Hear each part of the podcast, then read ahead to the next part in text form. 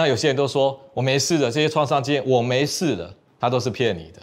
这些非常大的创伤的经验怎么可能没事呢？所以不要自己骗自己。我如果把它说没事，把它潜意识化，就好像你今天到路边踩到狗屎，结果你回去不把鞋子洗干净，狗屎弄掉，你拼命的给它包白布，给它喷香水，那能够解决这个狗屎的问题吗？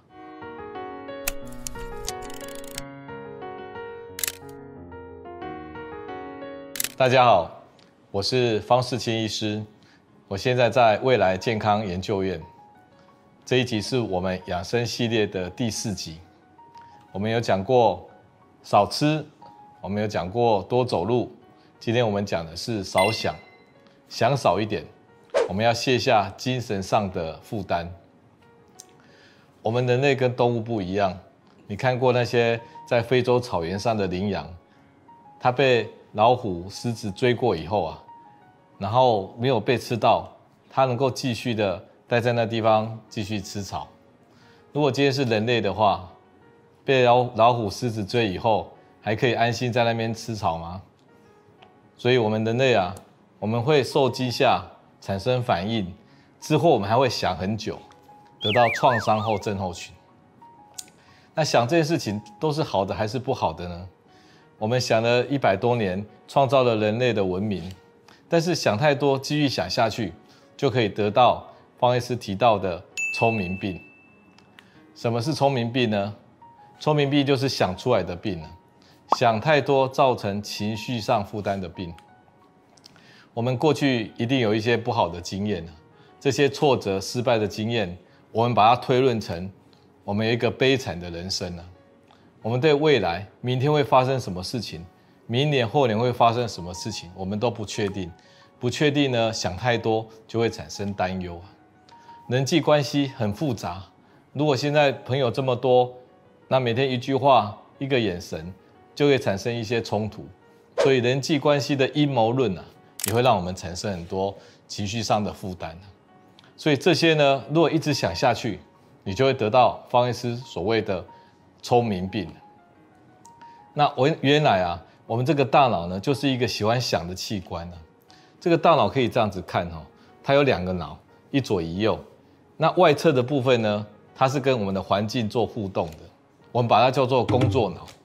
当你在做事的时候，你的工作脑就会启动；当你不做事的时候，你的外侧的工作脑休息的，它就会往内侧的预设模式启动。内侧这个大脑内侧的预设模式是什么呢？它就是我们做白日梦的地方。白日梦的地方呢，有一个回圈哦。这个回圈呢，它是从最前面的叫做前扣带回，它负责对一些新鲜的、刺激的、新奇的事情产生反应。那这个前扣带回呢，往后走到后扣带回，那就是我我的我这个主体它放的资料库。再往下走呢，就到海马回。它的关键词汇啊，就是最近的。那再往前一点，末端的终点站的，就叫做杏仁核。杏仁核就是一个害怕的、恐惧的资料库。所以把它综合起来，这个回圈呢，我把它叫做白日梦回圈呐、啊，就是最近新的我的最近发生害怕的事情，新的我的近的害怕的事情，就叫做白日梦回圈呐、啊。那如果再加上一个前额叶，前额叶提供想象力，那就变成一个聪明病的制造机了。我们这个回圈呢，只要一休息停下来，我们就自动会去想的。然后我们就不断的把最近呢发生新的害怕事情呢，重复不断的运转。如果这时候呢，你的前额叶又加入这个这个区这个阵容里面啊，它把它放大，想得更复杂、更深入、更多的阴谋论。就得到方医师所谓的聪明病制造机了。那我们对于过去、现在、未来个人的事情，我们想不停。我们甚至连朋别人的事情，比如说小孩子工作顺不顺利呀，哦，家人会不会生病啊？还有朋友为什么要这样想那样想？你要介入啊？那国家会不会有问题啊？都想不完。那当你一直想、一直想的时候呢，你的大脑已经负担不了了。负担不了，那一直想就会得到你头就昏昏的，然后失神的状态。那身体呢，也会因为你一直想、担心、焦虑，产生自律神经失调，比如说胸闷、心悸、喘不过气来，哦，然后整个背部、颈部都紧紧的，这就是聪明病的表现。啊，既然得到聪明病，想出这个聪明病来，要怎么样来治疗呢？怎么样治疗我们现代人很容易得到这个想出来的病呢？方医师提供三个招数啊。第一个就是限制思考，很多事情不归你想的，你不用想；归你想的，你才想。比如说台风要来了，台风为什么会来呢？归不归你想？归不归你想？那你要做的是什么？你要把家里准备好。哦，把窗户、把植物都弄好，不要掉下去，这是归你想的。好，那既然是归你想的事情，你要找回事情的原样啊。有时候我们都模模糊糊的，哇，觉得我以前都很多挫折，说我是一个悲惨的人生，我工作都不顺利，失败好几次，所以我得到失败的人生，大部分都是模模糊糊的。我们要回到事情的本质，我们用图像思考。那有有时候跟别人有纠纷啊。或者是你要去排解别人的纠纷，那甲说着道理呀，也说一个道理，你怎么做判断呢？其实大家都有道理，你要用多元思考。你今天因为讨厌一个人啊，你常常都对他负面思考，你不如试试看，你既然要思考下去，你也帮他想一些不同的原因。所以就是方医师提到的多元思考。所以你要解决想太多的聪明病呢，要有这三个步骤。第一个，限制思考，该想。不该想，不该想就不要再想下去了。该想的呢，就是图像思考跟多元思考。那我们先讲第一个，叫做啊限制思考。我们都觉得我们自己很厉害啊，我们什么事情都可以想，然后我们都把它想下去，就是想出一个病来。我们这个大脑真的可以厉害到什么都可以想吗？以前一位社会学家叫做 Robin Dunbar，然后他提了叫邓巴数啊，也就是说人类的社群啊。大概在一百人到一百五十个人，像非洲的部落也差不多是这样哦。那人数一多了，他们就会去分家，因为我们一百个人哦，或一百五十个人呢，他的人跟人之间的交互作用啊，就一万个关系呢。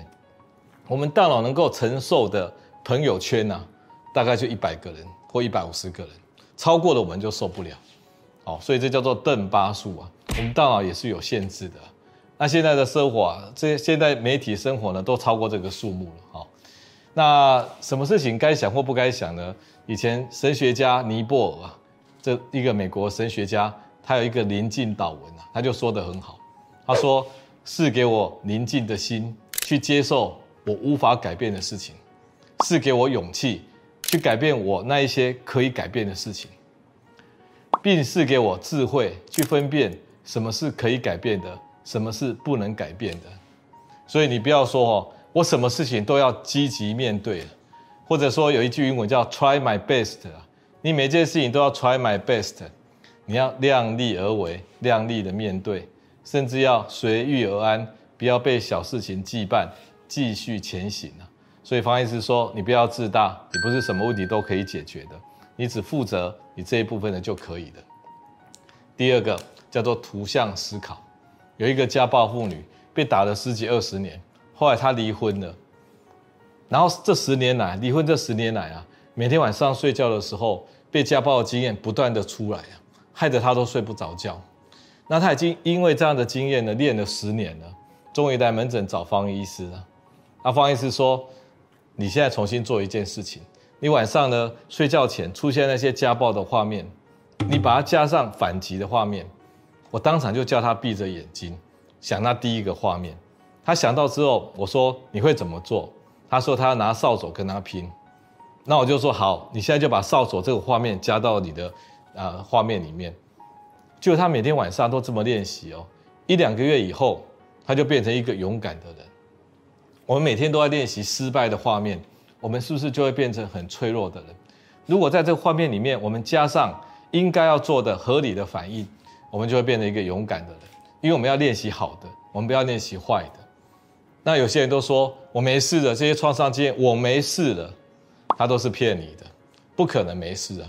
人类会记下来的记忆，大部分都是很有情绪的东西啊。这些非常大的创伤的经验，怎么可能没事呢？所以不要自己骗自己。好，我如果把它说没事，把它潜意识化，就好像你今天到路边踩到狗屎，结果你回去不把鞋子洗干净，狗屎弄掉，你拼命的给它包白布，给它喷香水，那能够解决这个狗屎的问题吗？是不行的嘛。有一个年轻人他说：“我是一个失败的人。”我问他说：“你为什么会觉得失败呢？”好，那你是不是工作不顺利？对，他说他有三次工作不顺利的事情，那他就是一个工作不顺利、失败三次的年轻人，而不是推论成我是一个失败的人。所以呢，我们有时候面对一件模模糊糊的事情，我们回到事情的原点，那我们回到原点呢，最到最后都只剩下一张图啊。所以家暴妇女呢，只剩下被家暴画面的那张图，那失败的年轻人呢，只剩下他去面试失败那个画面。那我说，那你下次是再去面试，你是不是会很害怕、担心？他说对，我就教他，你什么比较厉害？他说他打电动很厉害。我说你想一个你打电动很厉害的画面。他说他想到了。我说你下次去面试的时候，你就脑中都充满着这个成功的画面。人家说一句台语说啊，给赛惹头啊，马杀尊恩呐。一个人哈，再怎么不堪呐，有挫折、失败啊，脑袋里面还是会有好的东西啊。你要有好的东西来救你自己啊！不要再自己骗自己，或者用正向的说法来骗自己。那我们今天遇到一个失败的推论呐，有人说我很失败，你就要问他，你为什么会觉得失败？失败的事件是什么？那到最后那个失败事件呢，都只剩下失败的图像了。好，那失败的图像呢，你就要好好去处理它。你可以跟好的图像，你脑袋里面已经好的经验的图像做连结。你不断的失败图像、好的图像、坏的图像、好的图像，你把它主动的连起来。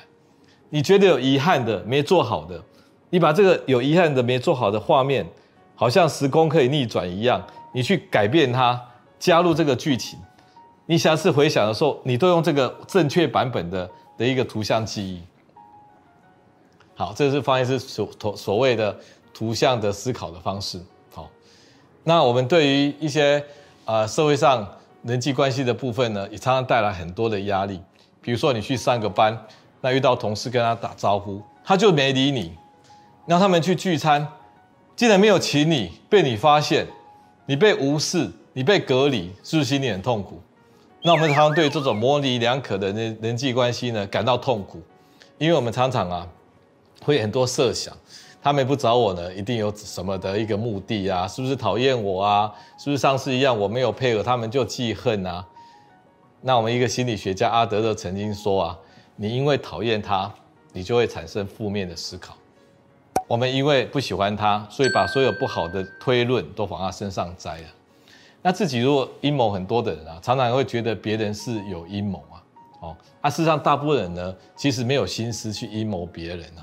大家都是很简单在过日子啊，好，但是有些自卑的多余的的人哦，他会想很多，会不会是这样子在轻视我呢？是不是故意在在对我有什么计谋呢？那你今天如果是一个这么会想的人呢？方医师跟你讲，走到底，你既然就多想一点，你想一个负面的，你就想一个正面的，或用不同的角度看，你成为一个多元的怀疑论者，你不要成为一个自卑的阴谋论者。你成为一个多元的怀疑论者，多元思考呢，也可以拯救你的。我们今天就像摸找一个大象一样啊，你看到一个人，没有一个人是全黑或全白的，没有一个人都是好人或者是都是坏人的。你如果摸到他的鼻子呢，你以为他就是一个管子啊；如果你摸到这个大象的尾巴，你以为它是像一条蛇一样啊。哦，啊，如果你摸到他的身体，你以为大象像墙壁一样。所以其实看你从哪一个角度看呢？啊，事实上，综合这些角度。就是大象原本的样子啊，那我们这个人啊，就好像这个森里面的动物啊，我们的嗅觉制造很多的想象。那人类在这个社会丛林里面呢，危机意识啊，负向推论啊，我们有很多的想象。虽然这样的想象有助于我们在这个社会生存啊，但是想太多呢，真的是会想出聪明病来。就好像我们吃太多一样啊，想会想成叫做思考的暴食症啊。